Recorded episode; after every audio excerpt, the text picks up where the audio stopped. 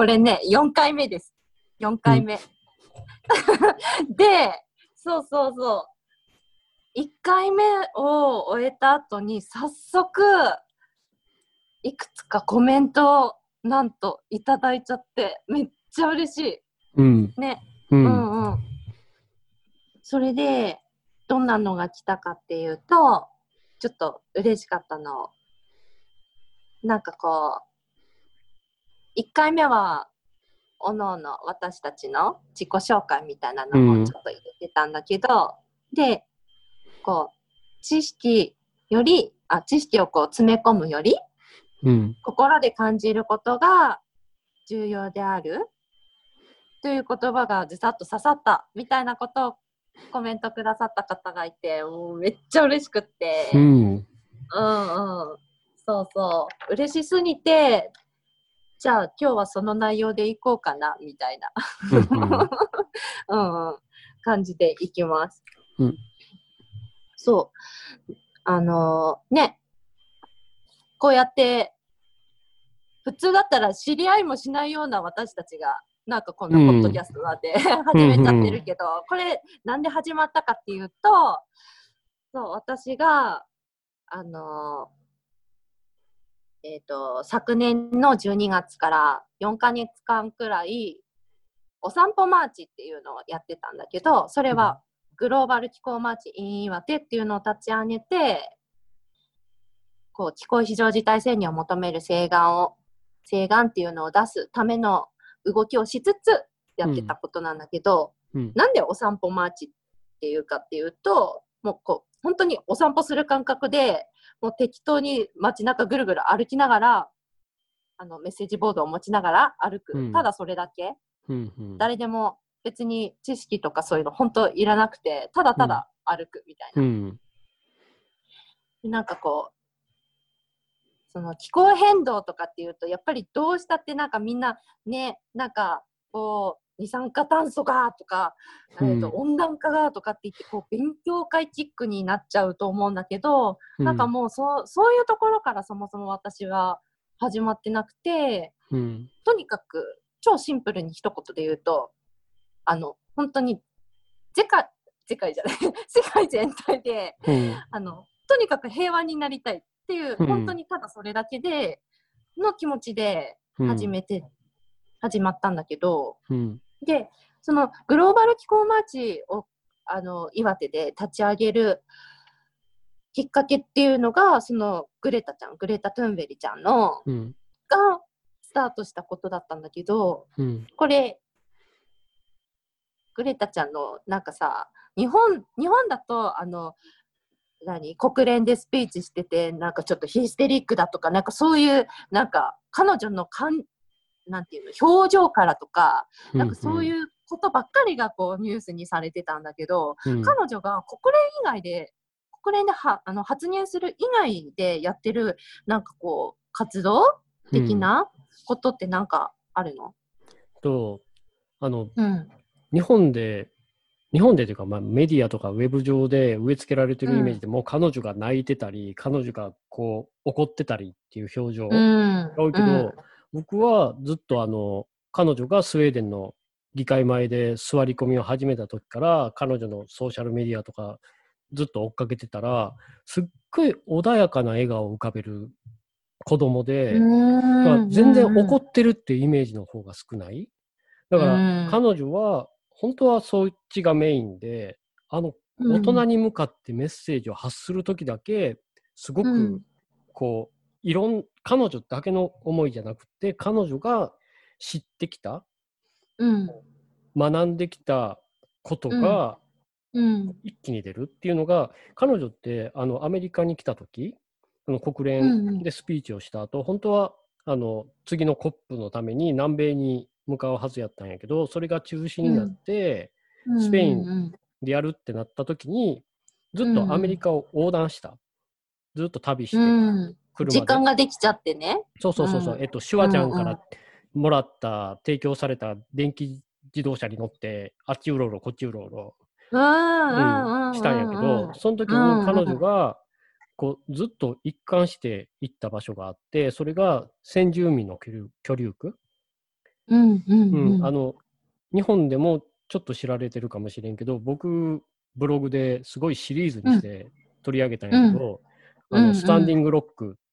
スタンディングロック数族の居留地のすぐ近くを石油のパイプラインが通る、それにうん。にあの先住民がすごいもう大反対運動をやって、うん。もうものすい。ごい大きなこう抗議活動になって、うん。うんもう1年以上続いたっていう。うんでそのそれって結局気候正義なのね。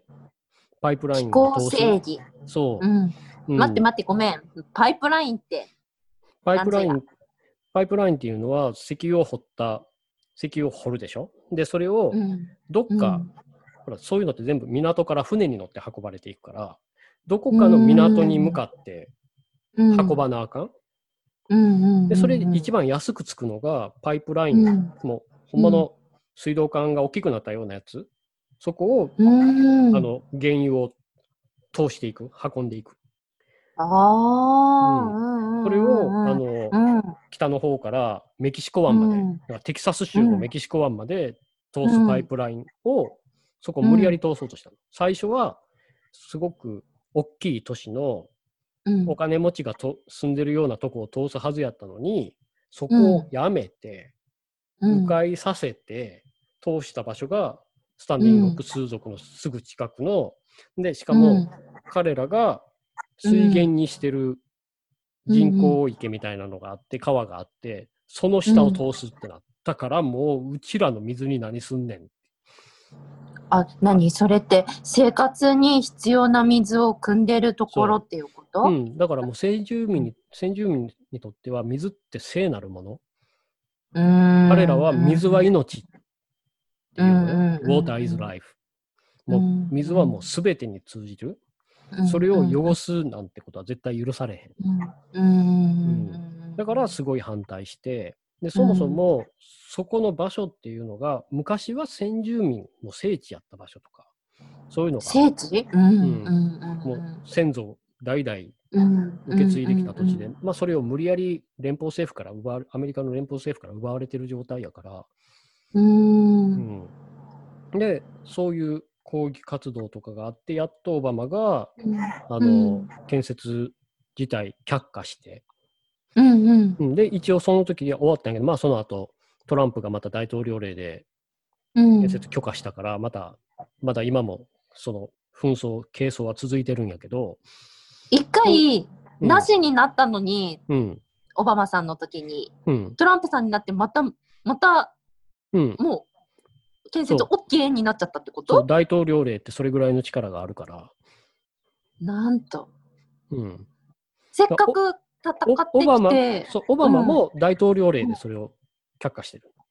ああうんうんうんうんそれを大統領令でひっくり返して、でしかもその後一回裁判で建設しちゃダメってなったのに、それをもう一回大統領令出して、もう一回許可した。なんてひどい。うん、でも、うん多分ちゃんと法律にのっとっていけば却下になるはず。ただ分からへんのは、それが最後うん最後、アメリカの連邦最高裁まで行ったら、今、うん南西連邦最高裁って保守が5人、保守の判事が5人で、リベラル側の判事が4人やから、5対4で負ける可能性がある。保守がトランプさんの方ねそう。そうそう。うんうんうん。でも一人、えー、勝てないのか。でも一人、保守やのに、先住民が絡むと絶対先住民の味方をする判事が保守側にいて、うんうん。多分その人が最後の砦になるはず。何かとその人が扱う先住民の裁判って、先住民側に有利な判断ください。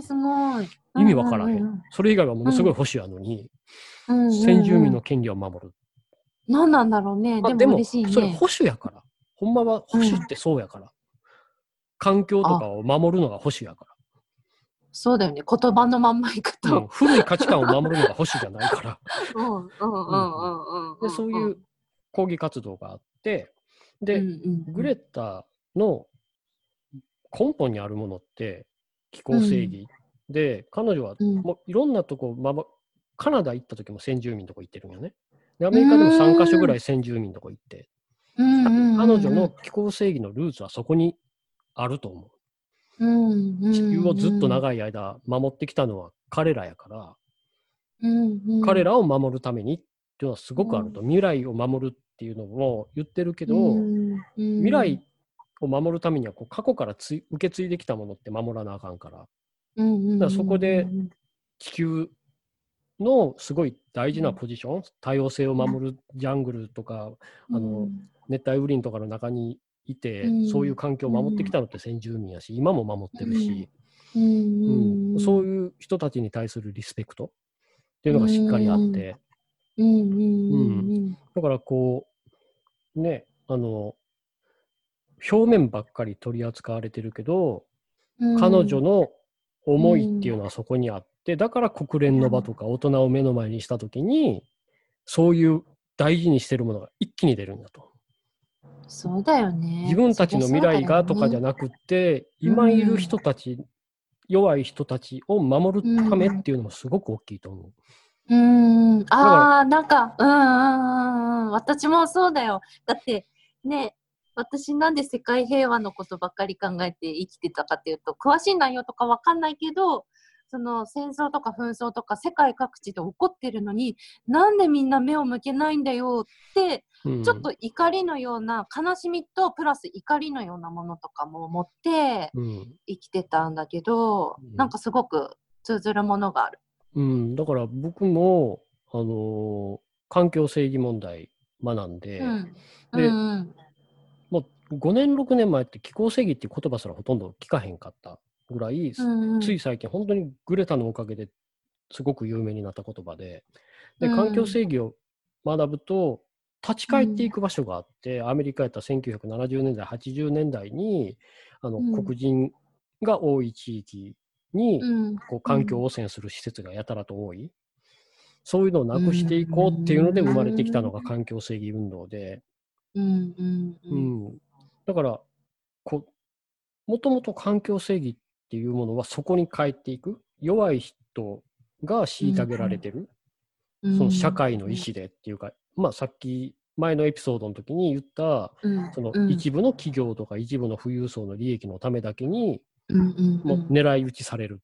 うんうんっていう状態ででそれをうんなくすっていうのが環境正義、その延長線上に気候正義があるから、気候正義を語るときに必ずそこに立ち返らなあかんはず。うんうんううん。ん今いる弱者、過去の、過去に弱者を虐げる運動があって、それを守らなあかん。そこを帰っていくと、先住民が今まで、こう、例えば金が見つかった先住民の居留区で、そしたら連邦政府が行って土地を奪って、その金を奪っていく。うん。うん。で、残されるのって、こう、錆びれた、何も取れへんような土地、そういうところに閉じ込められてる。っていう、そういう問題がずっとあって、ここまで来てるっていうルーツはそこに行くんよね、やっぱりどうしても。そこをうん多分グレタはちゃんとしっかり考えてる。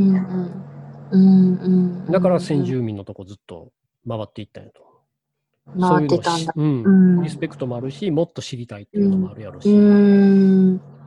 つまり当事者の話を聞いて回ってたって感じそうそうそう。だって彼女は自分のこと分かってるから、彼女は比較的裕福な家庭に育った白人で、多分そう環境問題的に言うと、そんなにこう、うん。汚染地域の近くでうん。喘息にかかったりとか、そういうような環境では育ってないはずやから、だから彼女は知ることが必要やったと。何も知らずに上っ面だけで言っても、そんな言葉からは何も心は伝わってきひんし、うん。あんだけ、例えば、まあ、前話したお産病の人たちが切れたわけよ、うんうんうん。彼女に。もう、ぶち彼切れ、うん。うんあのスピーチ聞いて、発狂したのってお産病の人たちばっかりやったから、うんうんうんうん、その魚でしたっていうことは、彼女の言葉には心があった。うんうんうんで、心から出た言葉しか人の心には届かへんから、うんうんうん。だからこう、なんていうか、こういう環境問題、環境正義問題、気候正義問題を語るときに一番必要なのって、やっぱり知識とかじゃなくて、心、うん。うん。うんある程度知識は必要かもしれんけど当事者の話を聞けば、当事者の心は伝わるからそしたらうんその気持ちを代弁するだけ、うん。グレタがやったのはそういうことやと思うん。うん。うん。うう。ん。そうだよね。例えばさ、今で言えばコロナうんじゃない。コロナで、コロナの時にさ、なんかそういう、まあコロナとか、まあ他の社会問題とかいろいろあるけど、じゃあ今コロナで言えば、うん。なんか私もこの活動しててすごく感じたのは、どんな問題でも、その問題の中で一番弱者、うん。一番弱い立場にある人のうん。を救う。うん。そこに、その人が救われる状況を作り出せば、もうすべてがうまく回るそうそう。のよね。うん。うん。なんか、なんかとてももう、なんか、経済がうんぬん、これはこうでとかって、なんかとても大変な問題なように見えるんだけど、うん。全部めっちゃシンプルで、うん。一番そこの問題の中で弱者に寄り添えば、寄り添った対策、政策をすれば、全員助かるんだよね。うんそう。単純なの、うん。本当は、超単純なんだようね。ん、うん。でもなかなかそこに行けへん？やっぱり自分がってなってしまう？うん、うん。全体を見ればうん、変わってくるはずなんやけど、うん、うん、うん、うん。そうだよね。なんかさ、そうね、日本でのこのグローバル気候マーチとか、うん。フライデーズ・フォー・フューチャーとかの活動も見てて、なんとなく、なんか全てを把握してるわけじゃないから全然わかんないんだけど、なんかこう、なんていうのかな、こう、うーん、二酸化炭素とか、なんかその温暖化の部分がすごい重要視されてる感じ、うん。なんか、その自分が、私がこういう活動を始めた、すごく、うーん、こういう世界にしたい。だからうんやるみたいな、その、一番ベースの部分の、なんていうかな、心の部分、みたいなのが、なんかあんまりちょっと感じられなくて、うんなんか、そうそうそう。その先に何を見てるとか、ベースはどんな気持ちでとか、うん。なんか、見えてこないかなっう。んていう。だからうん。こう、さっきの話やけどグレタが当事者に触れて、当事者の住むとこに行って当事者と話して感じたことを積み上げていくように、僕はこう学問として学んででもうん、実際にそういう環境正義問題の被害に遭ってる人たちとも話をしたりしてもう伝わってきたこと、感自分が感じたことがうん全てのモチベーションになってて、うんだから、うんなんていうか気持ちなんやねやっぱり。だよこうどんだね。けどんだけそういう話を読んでも、うんそこに人の顔が見えへん何も温度がないってなるとう自分がん出てくるものもやっぱり頭からしか出てきひん、うんうんだから上手に知識を伝えようとはするけど、うん。そこで自分の感じたことが出てきひんからやっぱりこう伝わらへねんというかだるきょとんとされる。うんうんでうん知識では人は動かへんからってなうったらんうん。心でしか動かせへんし、うんうんうんほんならやっぱり必要なのって当事者うん。の話を聞くこと、うん何かを訴えたかったらまず聞くことやから、そうだね。知るっていう部分が一体どうなってるんかなとは思う。ん。う。うん。そうだね。余計にもさほら日本ってさ島国じゃん。だからこう自分たちとこう生活の水準レベルが違う人たち。うん。なかなかものすごく違う立場の人たちってなかなかそんなに目に触れないしうん。なんかそういう差別的なこととかもなかなか見見えないっていうか、うん。あとはそうねまあ普通に学校に通っててもねそんなことを教えて世界で起こっていることとか、うん。なかなか触れられないし、うん。うん、なんかそういうのも島国ならではの私たちのなんていうのかな見えてこない部分うん。であるのかなとは思うんだけどね。うんあとは、大きなそう島国っていうのと共通するけど、日本語でしか情報がない。ああ、ううんうんうんん、僕が自分でブロを、グを始めた理由ってそこやから、うんうん。で、うん、僕、その、スタンディングロック数族の、その、ダクトアクセスパイプラインの記事シリーズで書いてた時も、うんうん。ほとんどメインストリームのメディアは取り上げへんかったから、うん。うんウェブメウェブメディアぐらい、ハフうんハフポストとかは取り上げてたけど、随分後になってからやったし、同時進行でっていうのはほとんど見かけへんかったし、うん。それはあのグレタのも一緒で、グレタが最初座り込み始めた時なんて誰も伝えてへんかったから、うんうんうんうんうん。そうだよね。なかななか、例えばテレビのニュースとかだけ見てると、本当にそういう世界で起きていること、本当は今この瞬間に知らなきゃないこととか、うんなかなかね、見えてこないし、そうそう、当事者とかもなかなかこう、想像つかないっていうか。でそういう歴史とかの背景知らへんかったらなかなか理解できへんことがある？うん。その先住民の近くをパイプラインが通ってますだけ言われてもええやん別に。けどそこでそういう歴史的に先住民が虐げられて追いやられて全部奪われてうん。連邦政府と対等の立場のはずやのに連邦政府に好き放題やられてきたっていう歴史があってで水は彼らにとってものすごく聖なるものでとかでうん。パイプラインっていうのはもう一日にそこら中で何百件って漏れてるぐらいすごいいい加減だよね。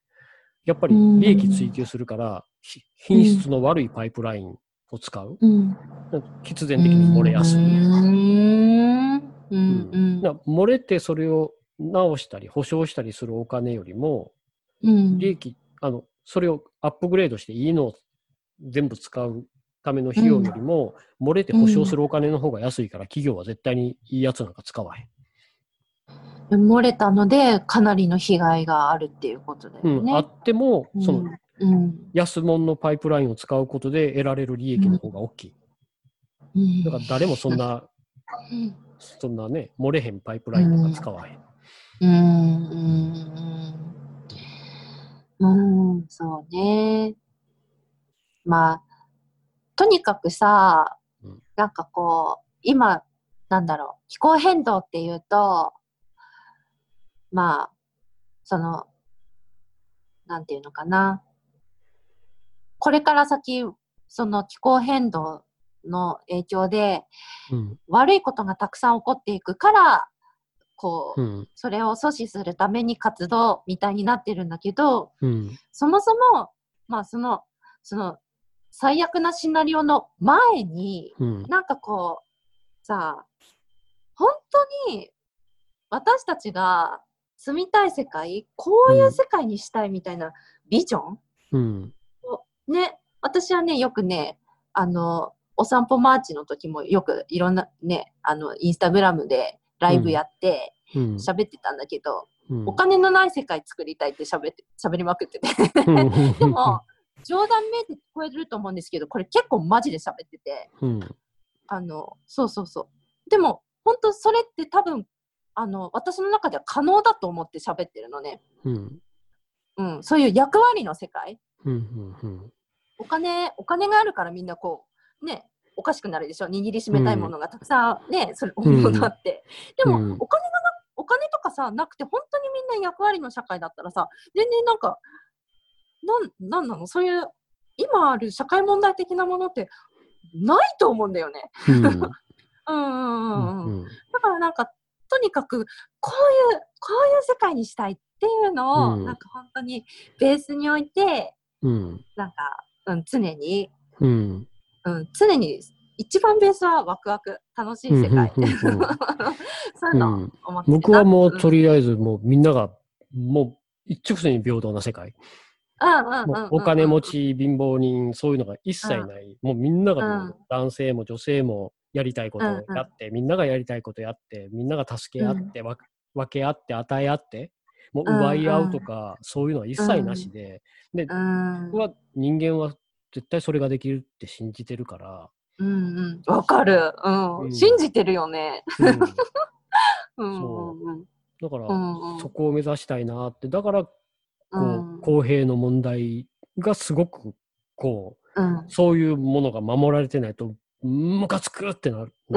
わかるわかる。うんうんう。うんそうだよね。うんうんうんうんうん。うんそうそう。そのムカつくを、あの、なんだろう。本当活動のエネルギーにするみたいなね。そうそうでも、活動するときはさ、そんな、こんな、何、怖い顔してるわけじゃなうんくてね。うんうん、そうそう、うんうんなんかこんな感じで。また、うんそう、ベースに戻る感じね。うんこういう世界にしたいから、みたいな。うん。そう。で、ほらうちらが目指すのって気候変動日常会話にっていうので、怒り散らす日常会話続かへんから、楽しかったら誰も参加してくれへんし、うん。そうだから深刻な話やけど、そこにうん。笑いっうん。て絶対こう作っていけるはずやから、うんうんうんうん。で、なんていうかん。自分で思うのは、俺はまだ笑える。うんうん笑えうん笑える人は笑おうって。笑えへん人のために。全然笑えへん。うんうんうん笑う余裕ない人たちはいるから。うん、でもさそうだよね。うん。をこう公平な世界にこう引っ張り上げていくためには、うん。楽しい幸せっていうのはベースにないとうん思うから、そういうそうだようねん。そういうう人んがやってるからこう共感して集まって自分たちもうん。守ってくれるやろし、うんうんうんうん。うん。ね。うん。ベースは、ベースはこう、ワクワク、こうしたいっていう世界があって、うんそうそう。もう、とにかく心を使いまくってうん、やっこうっていう話だよね。そうそうんうん。うんこのポッドキャストもそうだもんね。う。もうほんと気持ちだけみたいな感じ。そうそうそうそうそう。本当そう。うん。そうだからこう20分とか15分とかにまとめたいなって思いながらこんな25分過ぎても喋ってるし、あれ？今何分過ぎた？え27分喋ってるし大変閉めましょうありがとうございました。もうとっちらかったまんまでじゃあまた。バイバイ。バイバイ。